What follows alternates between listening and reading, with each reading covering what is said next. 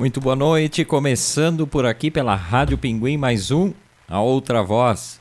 Todo mundo já sabendo, segunda a sexta-feira, das 7 às 8 da noite, pelas fanpages da Rádio Pinguim e do programa A Outra Voz, pelo site da rádio www.radiopinguim.com.br, pelo aplicativo. O programa vira um podcast lá no Spotify a partir das 11 da noite. E também tem as reprises às 23 horas e às 13 horas do dia seguinte na programação regular da Rádio Pinguim. Hoje é quarta-feira e quem está comigo aqui, como sempre nas quartas, Verlu Mac. Boa noite, Verlu. Bem-vinda mais uma vez né, ao Outra Voz. Obrigado pela presença. Boa noite, boa noite aos ouvintes, aos ouventes. Um brinde já dando aqui, ó. Ó, Verlu já começa o programa. o pessoal da, da, da, da, da assistência técnica, por favor, tira aqui o em seguidinho aqui. Obrigado. O pessoal tá, tá, tá, desatento, né? Vai ser todo mundo despedido, porque não dá assim, gente. O pessoal da técnica tem que dar o suporte pro pessoal que tá aqui tranquilo, né? Tem que se preocupar para mandar tirar as coisas, sobe áudio, baixa áudio. Vamos, vamos se ligar aí, né? Ó, vamos se ligar. Mas eu interrompi Velu que tava fazendo um brinde, né? Nossos ouvintes e ouventes. Com um chopinho. Ah, chopp, chopp, mas tem o, tem o que? Um, um tonelzinho aí de chopp aqui embaixo da mesa, Velumar? Mais Deixa ou ver. menos, não, não é um tonelzinho, só, só trouxe o copo porque eu não queria assustar os nossos ouvintes. mas é aquele de, de, de, de, de serpentina que tem que bombear, aquele antigo de madeira? 20 litros? Ah, não, não. É um, agora é mais moderno o negócio. Pode comprar em, em garrafinha, assim. Eu comprei uma garrafinha de chopp. Mas tem ainda aqueles, tem até os aqueles que tu instala na casa, né? Aquelas meio gourmet, aquelas, como é que eles chamam? Cozinha gourmet, não? Sim, tudo é gourmet. A cozinha, é, não, o cozinheiro, a é comida, coisa, tudo é, é gourmet. é, o chopp é gourmet, né? Tu, tudo é gourmet. Queijo gourmet, pão gourmet. E cada o problema vez... é se tu compra uma coisa que não é gourmet e mistura nisso aí, acho que dá problema, né? Se tu compra, sei lá, uma faca que não é gourmet para cortar o queijo gourmet. Ah, não, aí não, não dá, funciona, não dá não certo. corta, né? Não dá não. certo. O futuro da humanidade é a gourmetização de tudo, né? Mas é uma, eu, eu acho. Eu fico revoltado já. O pessoal sabe das minhas opiniões sobre essa coisa da alta culinária. alta culinária, para mim, é um pratão bem cheio, Verlumac um pratão bem cheio, assim, esturricado aquilo, que não, não sobra nem espaço pro garfo ali, tu tem que criar um caminho pro garfo entrar na comida. Hum. Isso para mim é alta culinária, é o prato, o prato alto, assim. Mas daí cheio. tem a versão, em vez do gourmet, tem a versão que é tipo a torre de batata, com que também é uma coisa moderna, né? Não é terrível é, Não também, é gourmet, terrível. é terrível tanto quanto, mas é, é, no outro sentido. Daí é uma torre de batata com carne, com queijo, com tudo que é coisa não gourmet. E a, o, o objetivo é que seja uma quantidade grande né? Bem grande. Não importa se é tudo E feia, e feia. Feio, grande, tudo misturado, assim, né? Tipo, ai, render, para render. Daí senta com, sei lá, 10 pessoas, pede um prato e, e, todo mundo come aquilo ali e sai satisfeito, né? Porque é o contrário do prato gourmet, né? Que tu comeria num restaurante aí. Eu não sei, talvez melhor seja um meio termo aí. Entre é... o gourmet e a torre de batata se conseguir achar um meio termo nesse nesse cenário culinário aí, acho que, que é o ideal. Eu não sei se nossos queridos ouvintes, eu já vou saudando, né, nossos ouvintes também aqui, o Miguel Luiz Trois, o DJ Tano, dando seu boa noite, Everton, Verlu e ouvintes, boa noite, Miguel, bem-vindo. O Luiz Marasquinha Brianos, boa noite, Everton, Verlu, Old Dog e todos os amigos ouvintes. Boa noite, Luiz, bem-vindo. Ele desejou sa saúde, né, para o brinde aí. Prost. Prost. O, porque e os nossos ouvintes podem já falar o que, que qual é a relação deles com essas torres de batata e tal. Eu nunca comi, eu já vi e eu acho aquilo assustador. De repente é tribom, não sei. É, não, tem um certo preconceito da nossa parte, porque visualmente essa ideia de ver por transparência camadas de coisas, porque são socadas camadas de muitas coisas ali. É como se tu fizesse, por exemplo, outra coisa que eu, que eu acho feio, não comeria aquelas saladas que estavam na moda dentro de coisas transparentes. A ideia de ver aquelas camadinhas de coisas ali É, não, não me agrada. Isso não, não sei. acho tão. Acho dentro desse mesmo estilo da torre de batata, existem aquelas sobremesas que daí querem ser gourmetizadas, mas na verdade é só uma versão doce da torre de batata que é, por exemplo, um sorvete, mas que deles sujam toda a taça com chocolate. Ah, isso é isso né? é- Ou doce de leite. Eu acho brega isso e aí. botam um monte eu- de, de, de coisa em volta, assim, tudo meio, né? Aquilo começa a cair depois de um tempo, eu imagino. Nunca comi, mas eu imagino que aquilo começa meio que cair. E como é que a pessoa come aquilo na taça? A pessoa tem que Lambe, lamber lambe, a taça. lambe a taça, eu acho. Só que a coisa vai até o final da taça, então tem que ficar lambendo toda a taça. É meio estranho, né? É, deve ser feio, inclusive, tu tá no, no café e tal, numa sorveteria. É, tem versão café também, com um monte de coisa em volta. É, eu taça. já tava pensando nisso, tava falando do Suja, né? Na verdade, é uma coisa suja.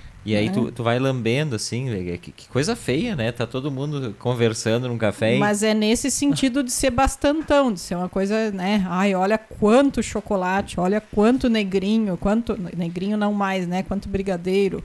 Ah, e a outra coisa que eu lembrei agora disso aí é o X versão para várias pessoas. Ah, é pra quatro, cinco, eu não seis, sei um se, é, X... se é uma coisa só aqui da região. Não, isso é coisa da americana, inclusive. Se tem, ah, então é disseminado já.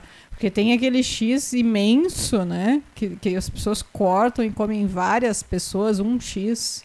Tem até um que chama que X calota, né? Que daí corta fatias como se fosse uma pizza, assim. O, o X é cortado em fatias. Cada um come uma fatia de X, né? E daí é o bom é que ele é enorme. Segundo Luiz Marasquinha Brianos, aqui, ó, gourmet é a forma de dizer que uma miniatura de degustação é caro e chique. Sou do Bastantão. É nós, Luiz, eu também sou do Bastantão. E a Velu não pensa não, não pensa que não é do Bastantão. Aqui é boa de garfo que tá louco. É. Mas é daí do bastantão a moda antiga, não do bastantão esse, né, esse, esse modelo, né, tipo da taça de sorvete com chocolate, do X para 10 pessoas, porque isso é bastantão. Esse é o princípio de vocês aí que vocês estão falando. Não, ah, é não. bom bastantão. O, o bastantão nosso. A torre de batata. O bastantão no meu prato. Não essa coisa de ficar dividindo aí. Ou essa coisa de ficar lambendo xícara, prato na, na frente de todo mundo. E, e no cinco minutos de programa, um pouquinho mais, já nos queimamos com três possíveis patrocinadores. Sorveterias que fazem essa sujeira em volta do copo, poderiam nos patrocinar. Cafés também, né? Nossos amigos do Arco da Velha fazem isso aí, Velu. Não, Em volta Tá. da taça. não, é, nos queimamos com eles, nos queimamos com os, os X da cidade, que fazem o X tamanho família, também não vão anunciar mais. E quem mais nos queimamos? Ah, o pessoal da Torre de Batata, né? Sem contar nossos queridos ouvintes e ouvintes que podem gostar dessas coisas aí. Estamos nos queimando com todo mundo. Eu vi que a gente tava com 112 pessoas nos assistindo. Cada item que tu ia falando caía no mínimo 13 a 14 pessoas. Enfim, mas tudo bem, né? Por falar nisso, hoje eu quase saí gritando de feliz. Tava sentado aqui ao lado na sala com o nosso Dulizinho. E, e aí o, o site da Rádio Pinguim, quando alguém entra no site da Rádio Pinguim, eu recebo um, um aviso.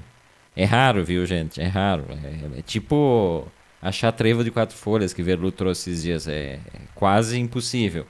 Alguém acessou o site da Rádio Pinguim. Não se preocupem, quando vocês acessarem o site, não vai aparecer para mim a carinha da pessoa, o nome, telefone e os dados, CPF, coisa assim. Mas aparece o registro ah, em visitante número tal e o local de onde a pessoa ac- acessa, né? Mas eu me distraí, não me lembrava, mas fazia tanto tempo que ninguém entrava, que quando chegou aquela mensagem eu só li assim, patrocínio. Eu já saí gritando, porque era o site da Rádio Pinguim, patrocínio. Tava escrito ali, abrir ligeiro, para ver que mensagem que era. Pensei, alguém vai patrocinar esta encrenca do A Outra Voz, ou a Rádio Pinguim, patrocina o que quiser também nessas alturas. Não. Aí depois que caiu a ficha, patrocínio é o nome da cidade. Alguém acessou da cidade de patrocínio. Ah, Que eu imagino, eu não, eu não pesquisei, a Velu pode olhar agora, não pesquisei. é no Rio Grande do Sul? Não sei, eu fiquei na dúvida. Realmente eu não pesquisei. Acho, eu, eu pensei em Minas Gerais por algum motivo, mas a gente já vai ver. Então, não era patrocínio para nada para a Rádio Pinguim, era só uma pessoa de patrocínio que acessou por duas vezes o site. E aí, quando acessa de um lugar diferente assim, eu já fico pensando se não é fiscalização disso, daquilo, que tá coisa irregular da rádio e tal. Descobriu, Verlu? Sim, é Minas Gerais. Então nós temos um. 82.471 habitantes. Em 2018, 90 mil. Ó, tá subindo. Então nós temos um ouvinte, ouvinte ou curioso, fofoqueiro que entrou no nosso site, né? Bem-vindo ao ao, à Rádio Pinguim, aqui somos todos uma, uma, uma, grande confraria, né?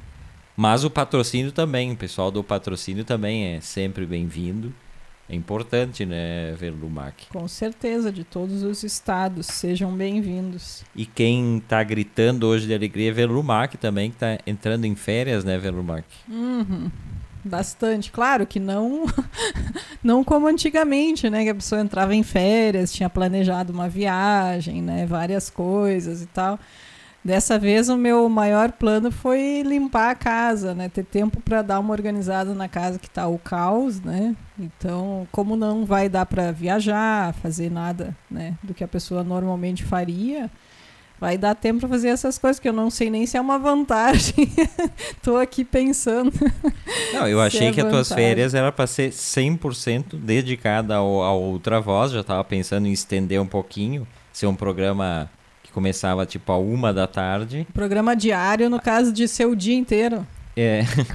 Não, da umas oito da noite, emendando com o debate final, da uma às sete. Outras coisas. Ah, mas vai durar um dia, vou ficar sem voz já no primeiro dia. É, não, a Velu tem, tem fala, fala mais que 15 minutos, já começa a ficar sem voz. Uhum. Isso é coisa, é uma coisa germânica, né? De gente que não fala, não troca palavras com as pessoas. No momento em que começa a tocar o meu celular, uma chamada recebida, o telefone é 041 21 69 0200 do Paraná. Certeza que é crédito consignado. Ah, eu não vou atender, eu até atenderia no ouvido, mas vamos respeitar. Falamos com o Delano Pieta, né, que já foi atendente de call center, não vamos debochar, porque se, pela empresa, seja ela qual for, eu atenderia o telefone sem nenhum problema. Mas hoje, hoje nós temos efemérides importantes, né? E hoje é aniversário do registro do nascimento de um cara que pai, faz parte da vida de todo mundo, ou fez em algum momento.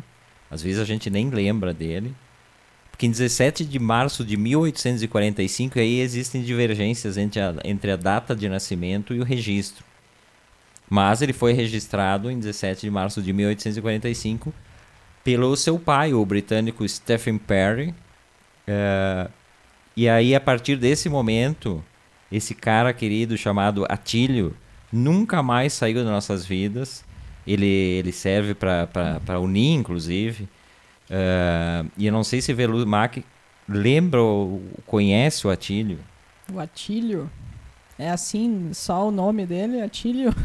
Não, ele é uma pessoa tão íntima de todo mundo que é o Atílio. Tem, tem apelidos também, né? O Liga, Liguinha, chamam ele também assim. Mas um cara que, poxa, não lembra do Atílio? Não lembro do Atílio.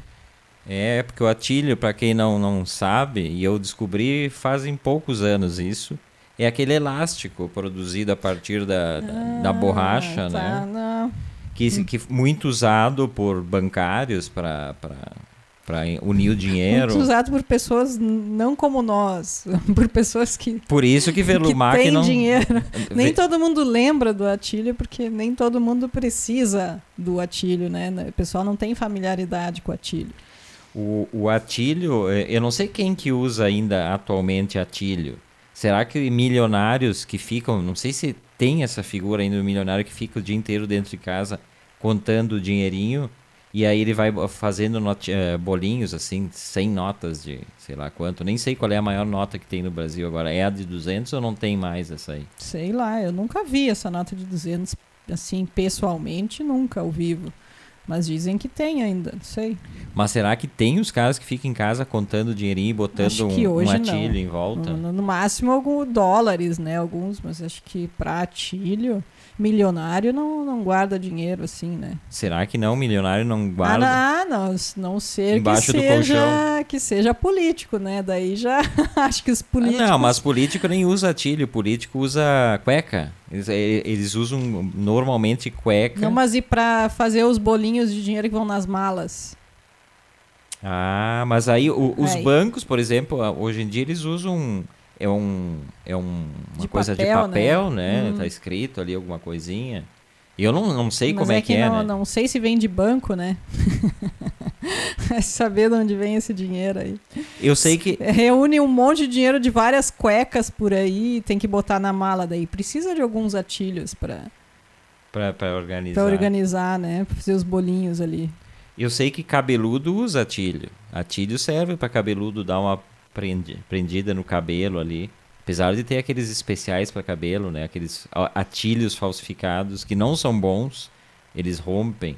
O Atilho é, o Atilho é guerreiro, porque ele... Não, mas o Atilho, tu sabe que o Atilho eu, eu tinha alguns há muito tempo ali, nem usava. Tanto é que uma vez eu abri uma latinha que eu tinha uns e eles derretem com o tempo. Então eles ficam derretidos, se fundem assim, se tiver mais de um, eles se fundem também. Eu não sei que, que é isso ali? É um látex? É o quê? Sim. É látex? Sim, é látex. É Porque... aquele extraído dos do, do seringais, né? Eu não sei se Sim, é realmente. claro. É. Pelo menos no início era assim. Não sei se criaram se virou alguma coisa, coisa meio plástica, alguma meio... coisa feita em laboratório. Tanto que imagino que não destruíram de, de, de, de de, de, floresta. De floresta por conta de fazer essas borrachinhas. Não, mas se é só para extrair o látex, não sei se precisa destruir.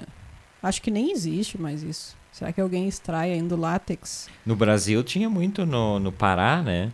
Sim, Lembra foi que... uma das, das coisas, né, no, nos primórdios da colonização do Brasil, eles extraíam látex. Foi um dos períodos ali que foi extração, né, de, de látex. Inclusive eu contei aqui daquele comentário do Tyrrell, é um, é um, é um documentário brasileiro, não me lembro o sobrenome dele, que é sobre cidades desaparecidas. Uma das cidades desaparecidas é lá no Pará, que é a Fordlândia, né? Uma cidade criada pelo Henry Ford, que era para explorar o, os seringais, para mandar para os Estados Unidos para fazer os, os, pneus e tal. Porque eles dependiam da, da, da eles dependiam da, da, do material que vinha da Malásia. E aí ele quis, ele veio para o Brasil, construir uma cidade lá ficaram um tempo, depois ele morreu, o filho assumiu, e aí eles descartaram essa, essa coisa de, de exportar o, o látex, e aí a cidade ficou deserta lá. Tinha as casas das pessoas que moravam lá, tudo ficou. Mas eu acho que a pneu agora, por exemplo, eu acho que é feito tudo com derivado de petróleo, não é? Acho que não vai mais látex. Como a gente sempre tem engenheiro que acompanha que bom, aqui e é, sabe tudo. Por tá favor. aqui, ó. Nosso amigo João Alberto Sarati. Boa noite, João. Obrigado por estar aqui. Látex biodegradável atualmente. Que é esse aí que se desmancha, ah. provavelmente. Eu sempre achei que era porcaria, mas então é porque é para ser assim.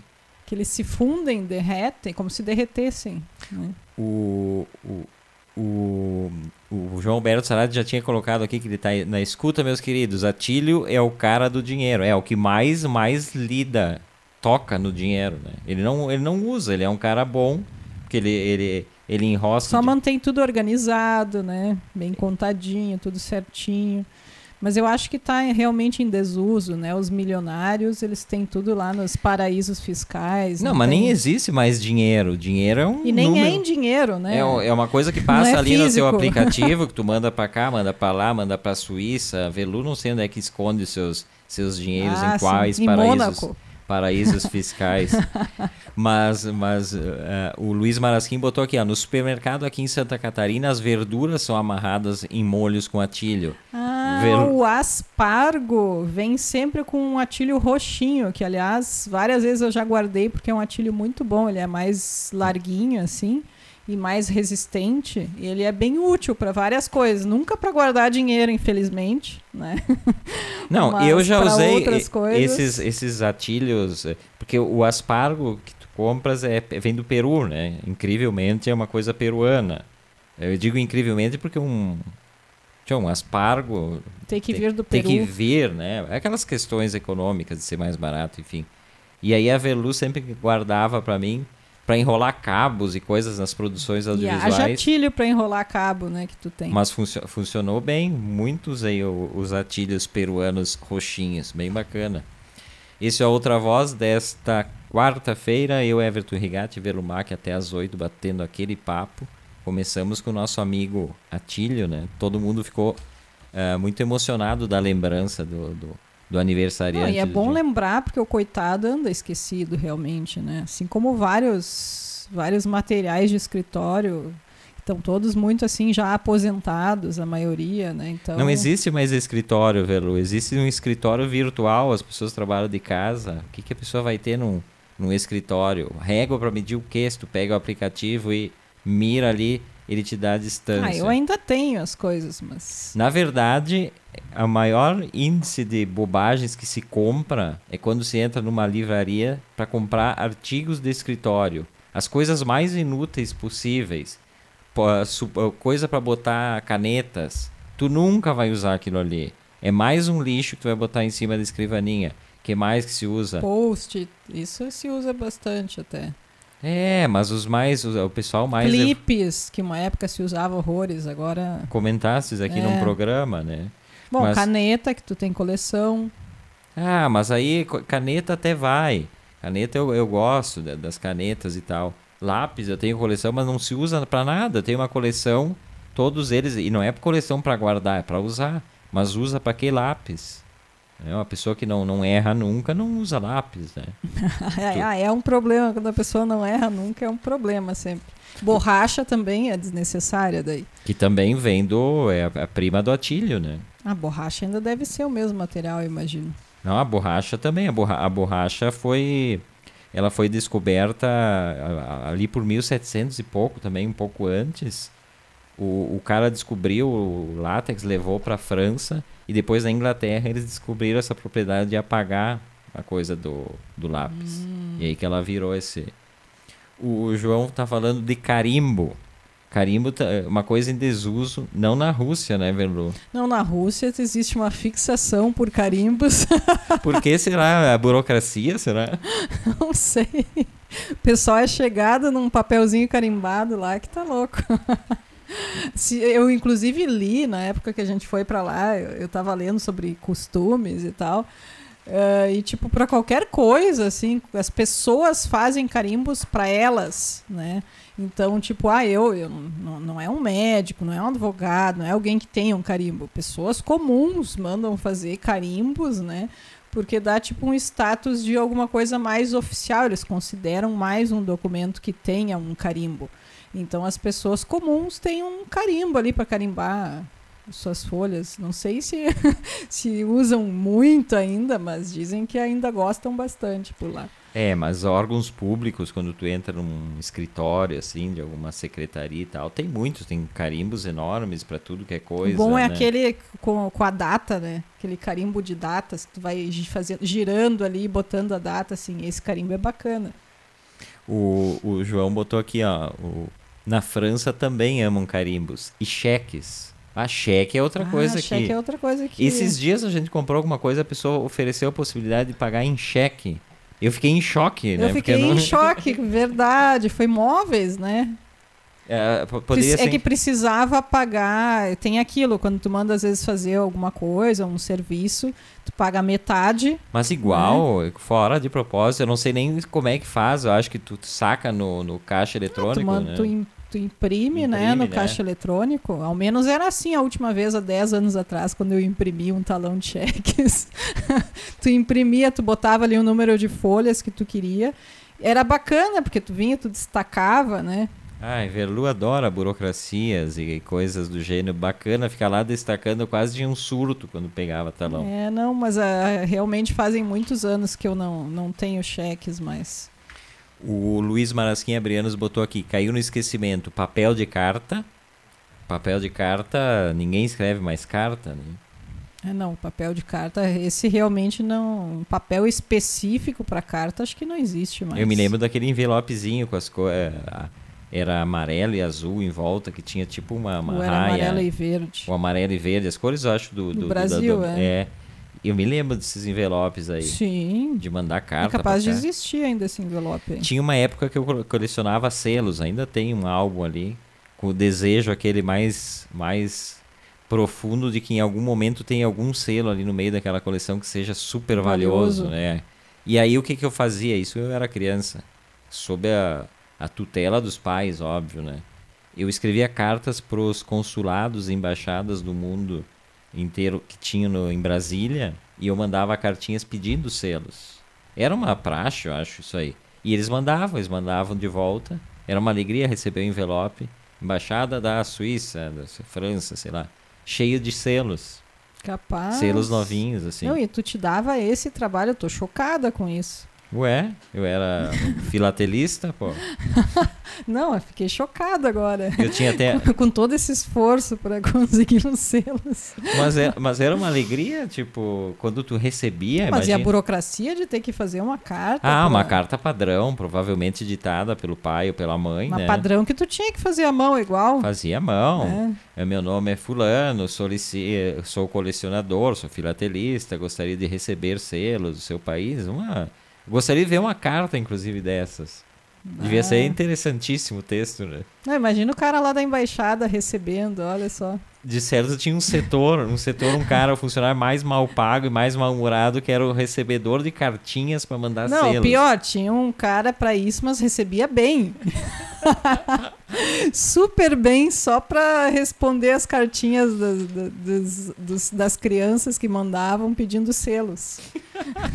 Não, não era só criança, acho que adulto também. Eu mandava de criança. Imagina o cara mal-humorado recebe uma cartinha assim, ele nem lia, ele só lia a palavra selos, assim, tipo algoritmo, selo.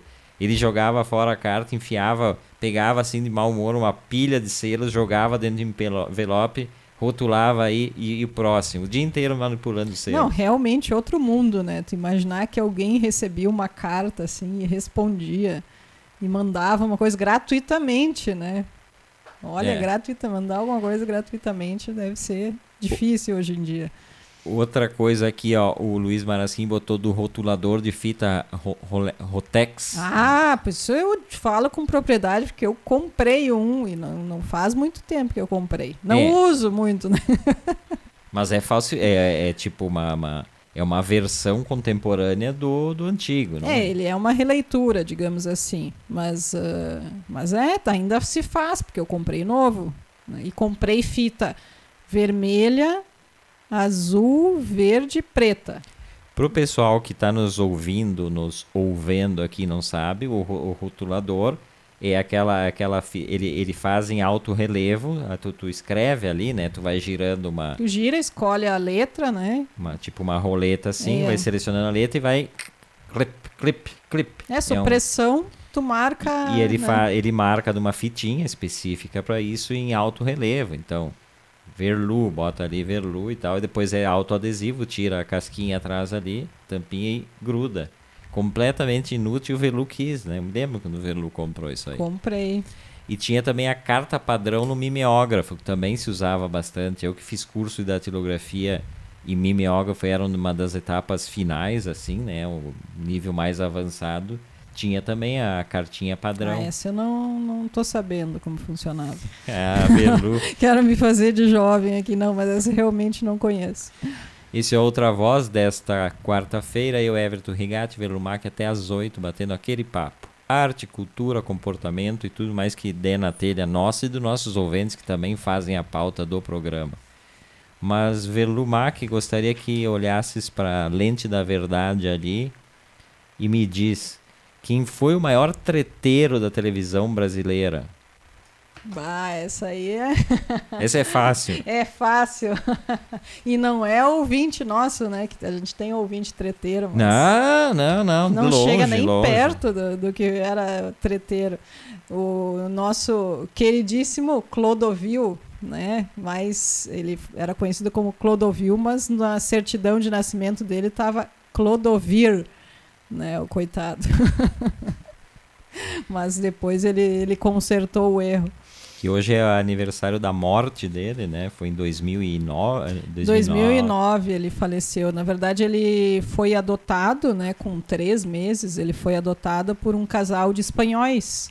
E daí, quando foram registrar ele, como o pai dele falava com muito sotaque, né? Então o, o cara que foi registrar não entendeu bem e, e registrou ele como Clodovir, mas era para ser Clodovil Hernandes. Né? Hernandes. Né? É. Então, é um cara que fez de tudo, né? Que trabalhou milhares de anos na televisão, tem treta aí a mais não poder, né? Tem muita treta para assistir dele em vídeo. Uh, ele começou uh, primeiro né, como estilista, né? Na verdade, ele começou assim, né, da, daquele jeito, porque ele nasceu em 1945. Ele disse que ele nem sabia que era possível desenhar e, e, ganhar alguma coisa com isso, né? A primeira vez que ele fez isso, um amigo dele diz: "Ah, tu desenha porque tu não faz uns desenhos?" Aí ele pegou, fez 11 desenhos de vestidos e conseguiu vender para uma loja né, de, de tecidos, porque na época as lojas de tecidos faziam, o des... tinha alguém que desenhava né, e a pessoa comprava o tecido e fazia o vestido. Isso durou até. Eh, hoje eu não sei se ainda tem, mas eu me lembro aqui em Caxias, em Garibaldi, em Garibaldi tinha um cara que desenhava sempre que tinha Vestidos casamento, de festas, né, noivado, né, debut e tal, era sempre lá em Garibaldi, era sempre o mesmo, que é um grande arquiteto que mora aqui em Caxias. Aqui em Caxias também tinha uma loja, a Elegância Modas, todo mundo falava, ele tinha um, um, nome espanhol, agora não me lembro, daqui a pouco eu vou me lembrar. Então todo mundo, ah, vou fazer o desenho com o fulano e tal. Sim. Isso foi um, até bem pouco tempo. É, e ele começou assim, fez esses 11 desenhos, vendeu e daí descobriu que vendendo aquilo ele tinha ganhado mais do que a mesada que ele recebia do pai, né? Que ele, o pai dele queria muito que ele fosse médico, ele pensava em fazer uma faculdade de filosofia e, e, por fim acabou virando estilista, né? Então nada a ver, mas ele gostava de desenhar. Uh, só uma curiosidade assim, de, ele já já dava palpite, já já se metia e fazia tudo em relação à roupa da mãe e das tias, né? Dos familiares. Então ele já tinha essa coisa desde criança, né? E ele descobriu que, que era um filho adotivo com 11 anos, uma, uma tia contou para ele, meio que sem querer, assim. E ele nunca falou para os pais que ele sabia que ele era adotivo. Né? Olha só. a comunicação na família dele, pelo jeito, não era o forte, né? Porque daí com 13 anos ele presenciou o pai tendo relações sexuais com o, o cunhado, um é o irmão dele, da mãe, né? É, com um tio dele. E ele não comentou nada com o pai também, né? Até o fim da vida nunca comentou. E daí ele conta também que com 15 anos o pai dele perguntou para ele se ele era homossexual e ele não respondeu, mas também nunca mais foi tocado nesse assunto. Ou seja, a comunicação, né, familiar ali era, era pequena mesmo. Uh, então ele foi uma criança, né, que, que teve essas particularidades aí todas e, e que mas ao mesmo tempo teve também muita oportunidade de estudo, né? O pai dele disse para ele que não tinha condições, não tinha dinheiro, mas o que ele podia deixar para ele era o estudo e que isso ele nunca ia perder. E realmente ele conseguiu estudar, né? E ele é, foi grato ao pai, né? Toda a vida por isso, assim. Mas ele tinha uma ligação muito forte, eu lembro dele é. vivo ainda com a mãe, né? Era Mas uma coisa a ligação muito forte era com a mãe. Quase doentia, inclusive, né? Era uma relação muito. É, ele disse que a mãe, quando recebeu ele, porque a mãe não podia, né, ter filhos e tal, e, e e deram ele para a mãe, né, com três meses ali, diz que ela meio que rejeitou ele, que não queria essa coisa feia, né? Eu não quero essa coisa feia. Que coisa amorosa. é, mas depois uh, criou uma relação muito, né, intensa com a mãe. Ele e a mãe se davam muito bem, assim. Uh, o Luiz Marasquim ele perguntou assim: eu sobre o fato de treta. Imagina, não, já ninguém, ninguém, pensou em ti, Luiz. Ninguém, ninguém, ninguém sabe que tu é treteiro aqui. Não. Só o cara que tá chegando hoje no programa, porque quem ouve dois programas já, já conhece a coisa. Sim. A Corale Cornucci, ó, boa noite, Corale, bem-vinda também. Ela disse muito assistir os programas do Clodovil, muito divertido. Daqui a pouquinho vamos falar um pouco sobre a carreira dele de rádio e TV, Sim. que é o auge né, da, da carreira dele. Claro, ele era um grande estilista mas a TV que leva ele para as pessoas e sempre é, aquela é que coisa... ele começou como estilista, né? E ganhou prêmios também. Prêmio de. Nem sabia que existia prêmio Agulha de Ouro. Ah, sim. Prêmio sim. Agulha de Platina, ele ganhou isso em 1960, 1961. Então ele começou a ser conhecido como um estilista para a alta sociedade, né, na, nessa época. Sobre o que eu falei aqui, ó, Bernadette está chegando aqui, Bernadette Custódio, boa noite Bernadette, sempre com a gente também. Ela botou há 46 anos, Elegância Modas, Caxias do Sul, desenhou meu vestido de debutante. Olha ah. só que, que, que coisa eu falei, né? A Elegância Modas. Hoje, onde é, era a Elegância Modas, pelo menos nos últimos tempos, hoje é uma farmácia daquelas multicoloridas, aqueles anúncios de medicações e tal, amarelos com coisas. É um prédio bem bacana que tem na esquina aqui da uh, Marechal, não, da, da Moreira César com a Júlio de Castilhos. Pelo menos um dos últimos locais onde tinha. Que aqui em Caxias também tinha o Prata Vieira. Marquês do. Não, não, acho que é a Moreira César. Moreira. Uh, tinha também o Prata Vieira, que tinha, que vendia muitos tecidos, que hoje é um shopping. Porto Alegre tinha a Casa das Sedas. Casa das Sedas. A, bem e a, famosa. E a, como é que era aquela outra? Tinha a Casa das Sedas, é, é, X? Não, tem, não é uma Casa X? Ou será que é, essa virou depois da Casa das Sedas? Ah, não sei, lembro Não sei. Casa das Sedas. O, daí o Luiz, Luiz já começa a trazer as tretas aqui do, do Clodovil, que numa entrevista na TV OM, que depois virou CNT, uh, constrangeu o maestro Ray Conniff com perguntas de sexo. Não, essas entrevistas que o, que o Clodovil fazia, com as pessoas perguntando o que vinha na cabeça deles, ela, ela, ela fica naquela coisa, tá, é legal perguntar, mas uh, será que dá para perguntar tudo quando entrevista alguém? E, era divertido ver se tu não é entrevistador. Não não foi ele que foi demitido pelo. Não, ele foi demitido várias vezes. Não, ele foi demitido em por todas esses os motivos, por, é. por, por sempre o mesmo Sempre motivo. por treta. Boca, boca grande. É, sempre. ele já começa lá em 60, ele fez rádio, a Jovem Pan ele fazia. Ele já tinha um programa lá que depois ele acabou indo para Globo fazer o TV Mulher, alguma coisa nesse sentido. E a, a, tretinha que ele conseguiu foi com a Yolanda, que era Foi em primeira, 68, é isso. é, a, a Yolanda, a Yolanda, que era a esposa do, Yolanda do, Costa e Silva. do general Costa e Silva. E aí ele fez uma crítica à roupa dela, ou alguma coisa assim. Ela foi receber a, a, a primeira ministra indiana, né? E aí é, ela veio e, ela, e ele fez uma crítica à roupa, Indira Gandhi. Ele fez uma, ele disse que ele não criticou a roupa que ele criticou, na verdade, é a atitude dela. Que ela parecia uma espanhola louca, com um vestido de veludo azul. Que nem uma brasileira louca ela parecia, ela parecia uma espanhola louca. Então é a primeira pequena treta dele, né? Com o regime militar, inclusive. Sim. Ele foi, foi despedido foi. e tal. E aí em, em 80, eu acho. Em 80 que ele foi pra Globo na TV Mulher. Aí ele tinha um programete, assim, que ele dava. Ele, inclusive, fazia desenhos ao vivo. As pessoas mandavam cartas, né? E, e falavam, ah, tem uma, sei lá, preciso de uma dica, preciso de uma roupa para um casamento, preciso não sei o quê. E ele, até os desenhos ao vivo ele fazia no programa. Que, né? que era legal. TV Mulher foi um programa importante. Tinha a Marília Gabriela, tinha a Marta Suplicy, tinha o Ney Gonçalves Dias, que também era costureiro. Um programa que foi bem importante, assim, em termos de, de conteúdo, né? Não é o, ah, qualquer coisa. Não, tinha Não, conteúdo. E ele que introduziu questões, por exemplo, de sexo, né? Porque era um programa para mulheres, mas muito conservador. Né?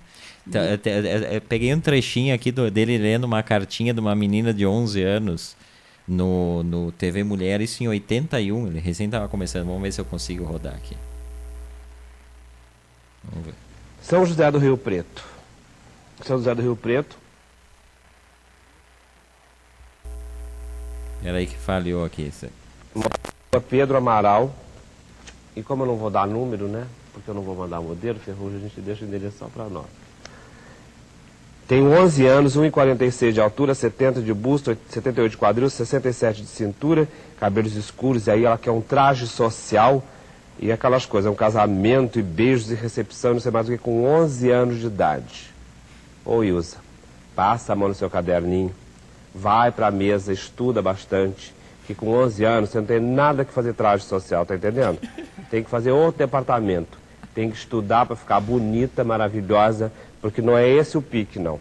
Com 11 anos a gente não pede nada disso, a gente pede outra coisa, boneca, coisa de menina realmente. Sapatinho de pulseirinha, meinha, vestidinho de algodão, faz um calor louco em Rio Preto. Agora você com 11 anos vem pedir traje social? Estudar é bom, viu? Vai estudar. é, é, genial, ele destruiu com o sonho da criança, que era ter um vestidinho, mas, mas é, é super inteligente as tiradas dele. Na verdade, ele não está falando nada mais do que deveria ser falado. O problema é que a língua era muito solta, né? Não, eu vi uma um trechinho de um programa também da TV Mulher em que uma mulher escreve, né, preocupada, que ela é trabalha com marketing e tal, e ela tem muitas roupas, mas ela não queria gastar mais em outras roupas agora para essa moda, né? Porque tipo mudava a moda. Então, se ela podia cortar a bainha, né, em vez de descartar as roupas, uma coisa assim. Aí ele diz, ele começa dizendo assim, uh, a moda, a gente sabe que ela é muito excludente, nananã, né?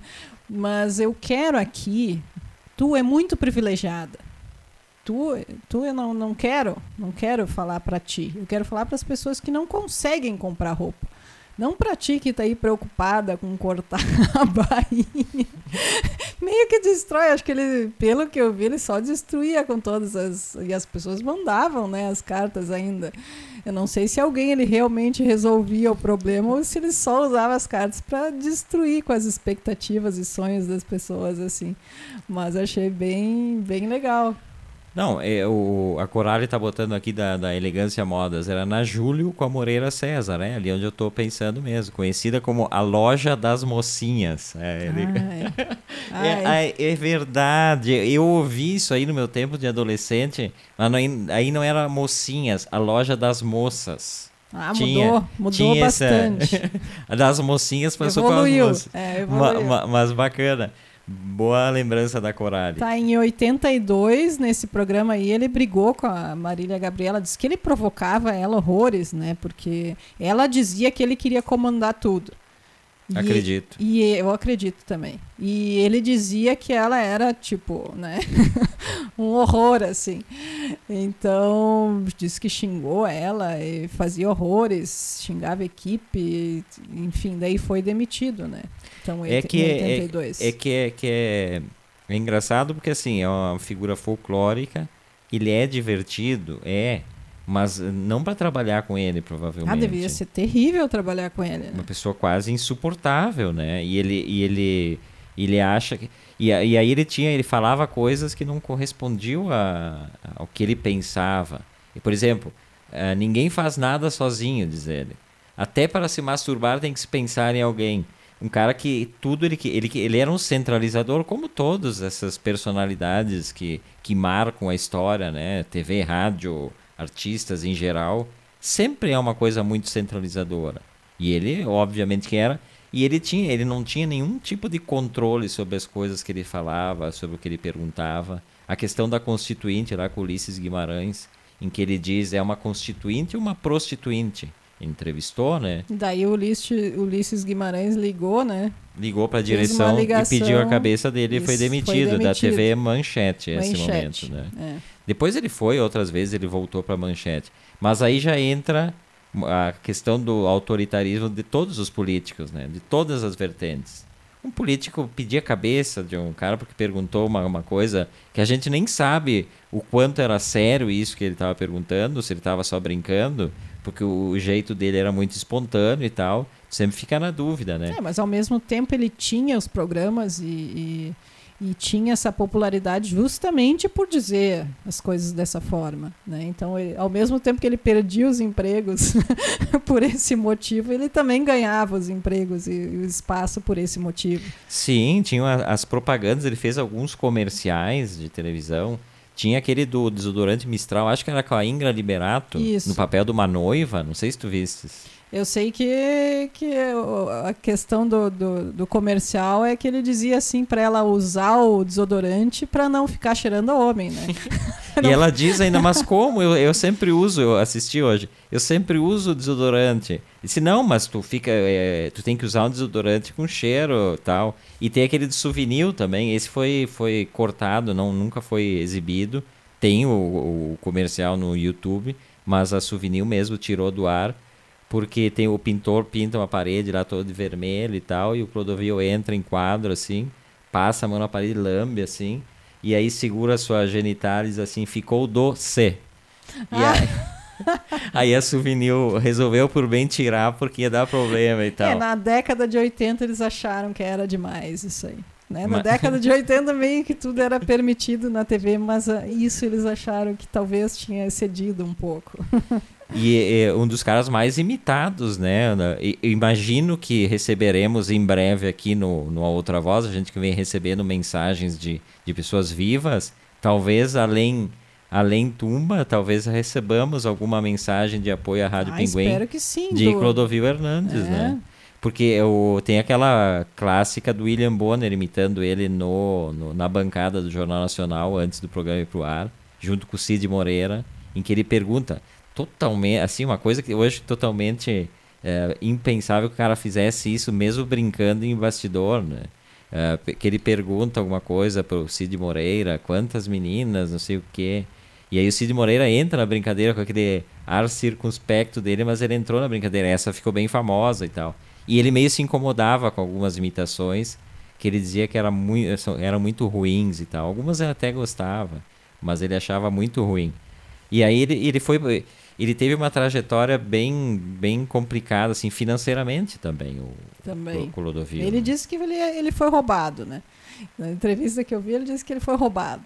Por isso eu vi uma entrevista mais assim, já no fim da vida dele. Ele já estava muito mais comedido, assim, dentro do possível para ele, né? Mas ele dizia assim que ele, ele agora ele não. Antes ele, ele não perdia, perdia o amigo, mas não perdia a piada. Agora ele fazia o contrário. Agora.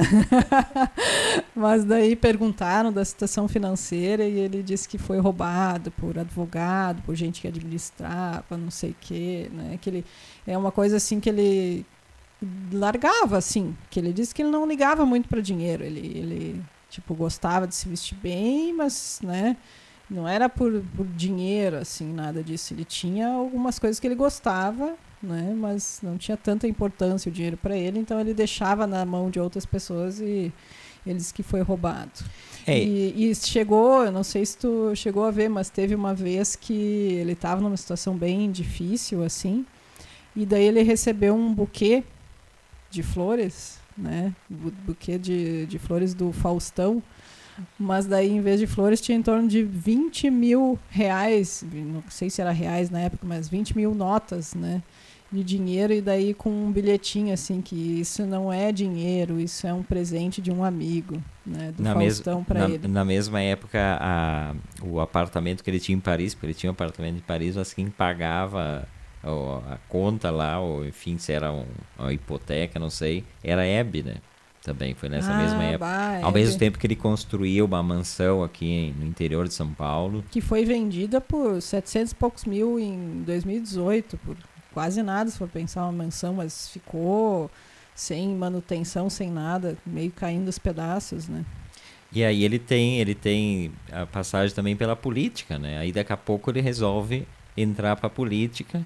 E ele é um cara com umas posições eh, muito controversas, né? Inclusive dentro do universo LGBTQ+, né? Ele era, na verdade, contra a parada livre, né? Ele era contra o movimento LGBTQ, mas ao mesmo tempo foi ele que propôs, né, para a união civil entre pessoas do mesmo sexo, né?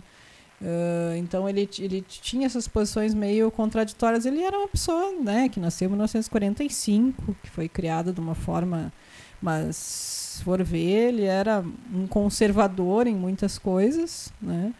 Que as Mas que pessoas- ao mesmo tempo tinha uma visão muito ampla, assim, né, de vida. Então, uma pessoa bem à frente do tempo, mas tem que ver que o tempo dele foi ter nascido em 45. Então, não dá para exigir também, né, que o cara tenha um pensamento de, de hoje. Não, igual as pessoas sempre têm essa ideia, ah, porque ele era homossexual assumido, tudo que a causa homossexual fala, ele vai concordar. Não, ele tinha posições bem, bem firmes em muitas coisas, né? É, ele era, por exemplo, contra o casamento entre homossexuais, Mas mas, ao mesmo tempo ele propôs o projeto para ter a união, né, dos, das pessoas do mesmo sexo. Ele, ele não acreditava no casamento. Né? Ele dizia que é ridículo o casamento de homem com homem, por amor e com véu e grinalda. Eu não apoio. Então ele tinha essas coisas, né? Muito. Tem, tem, eu peguei aqui, eu selecionei um trechinho da campanha eleitoral dele. Eu vou botar no ponto aqui, porque era muito longo o trecho aqui. É, dele, a campanha dele também era tudo brincando com essas coisas dele aqui. Deixa eu botar aqui. Ah, pai. 3611 é o meu número, você sabe disso.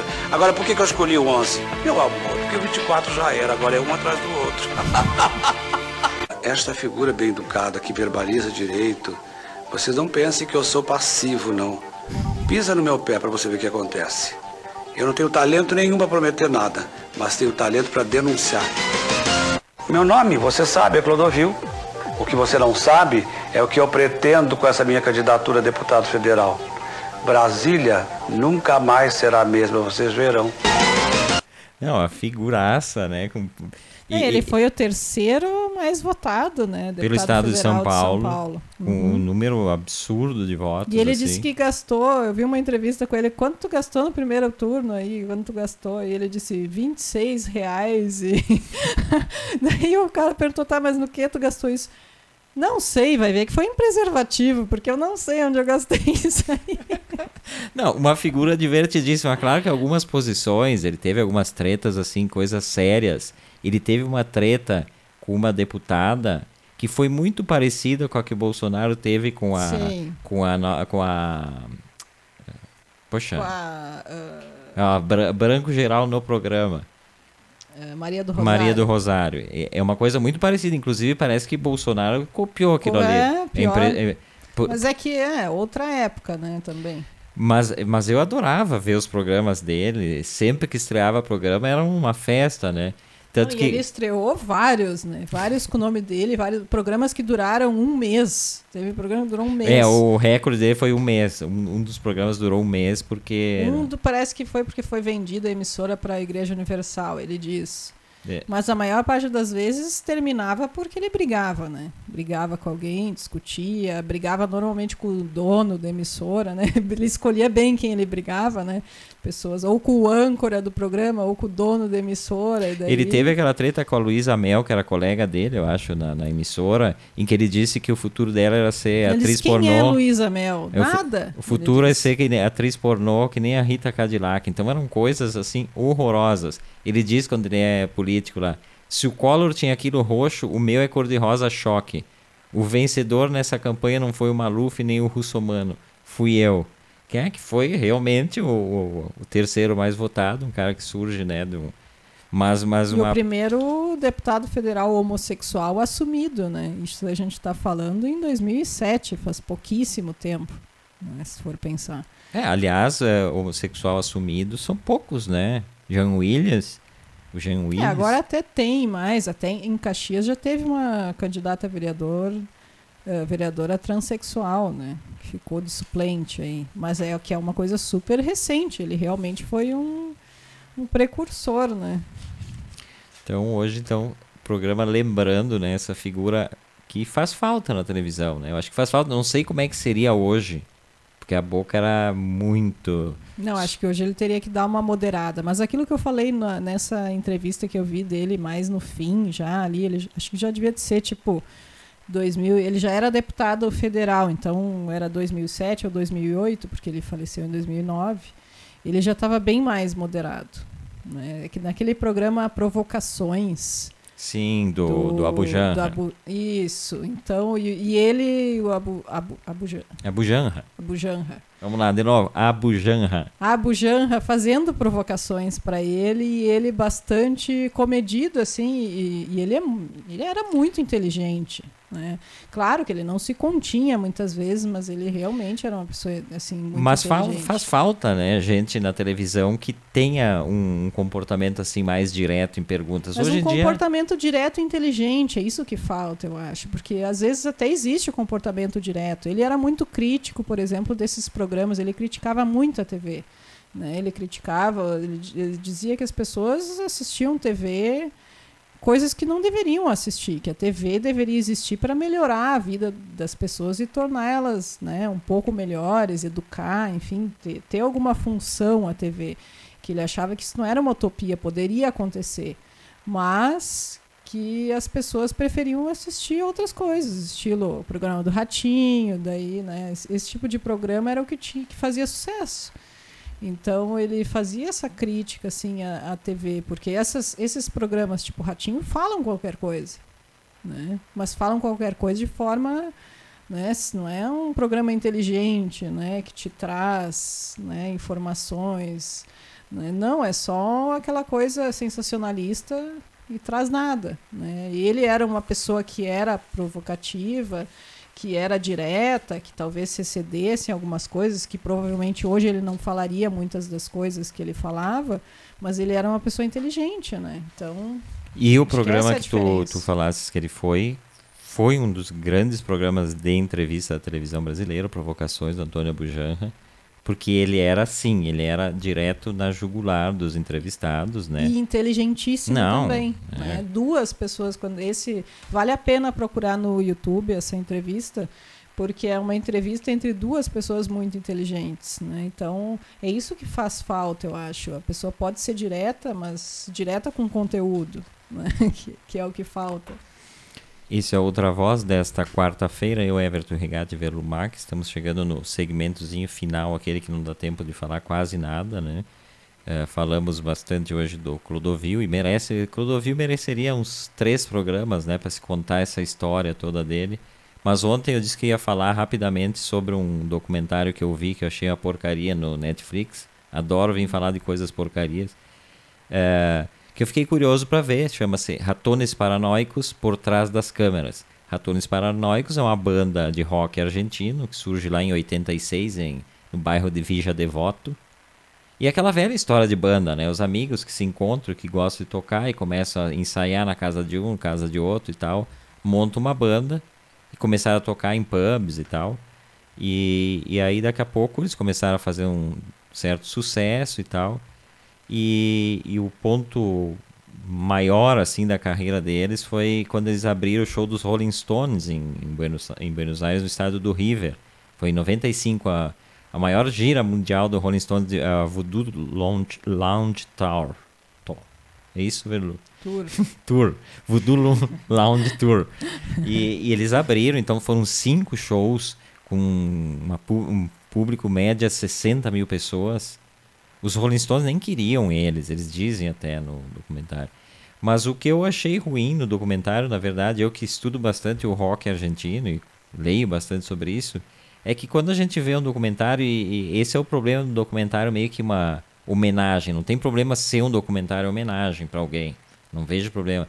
Mas é que tu fica sem sem te situar naquele sem mundo. referências. Né? É, tu não tem referência do que está acontecendo no entorno. É o Ratones Paranoicos, aliás, é uma banda que eu gosto bastante o som deles. É Ratones Paranoicos o tempo todo, como se não existisse o rock argentino. Naquele momento tinha duas bandas que faziam um sucesso na América Latina inteira, o Soda Stereo, do, do Gustavo Cerati. Com a impressão que tipo eram eles, né? Eles eram é. o centro da coisa, mas não eram. O Soda Stereo Vírus também, que é outra banda que fez um grande sucesso então me incomodou um pouco isso, essa, essa, essa espécie de documentário uh, chapa branca, que não tem problema, repito, mas ele fica nas reminiscências e tal, e não vai, não faz a, a provocação que tem que se fazer. Né? Então é aquele universo, sexo, drogas e rock and roll, as drogas sempre em evidência, né? Às vezes parece até que força a situação, que tem imagens de, de bastidores, mas os caras falando coisas assim que tu vê que eles estão falando isso na época, né? Mas uh, interessante para conhecer a banda e tal. O, o, o vocalista depois virou cristão uh, ferrenho, assim, encontrou assim, faz Jesus. shows, encontrou Jesus e tal. Hum. Eles se reuniram em 2017 de novo. Eles brigaram, como sempre, né? O início, o fim de, de banda é sempre o mesmo.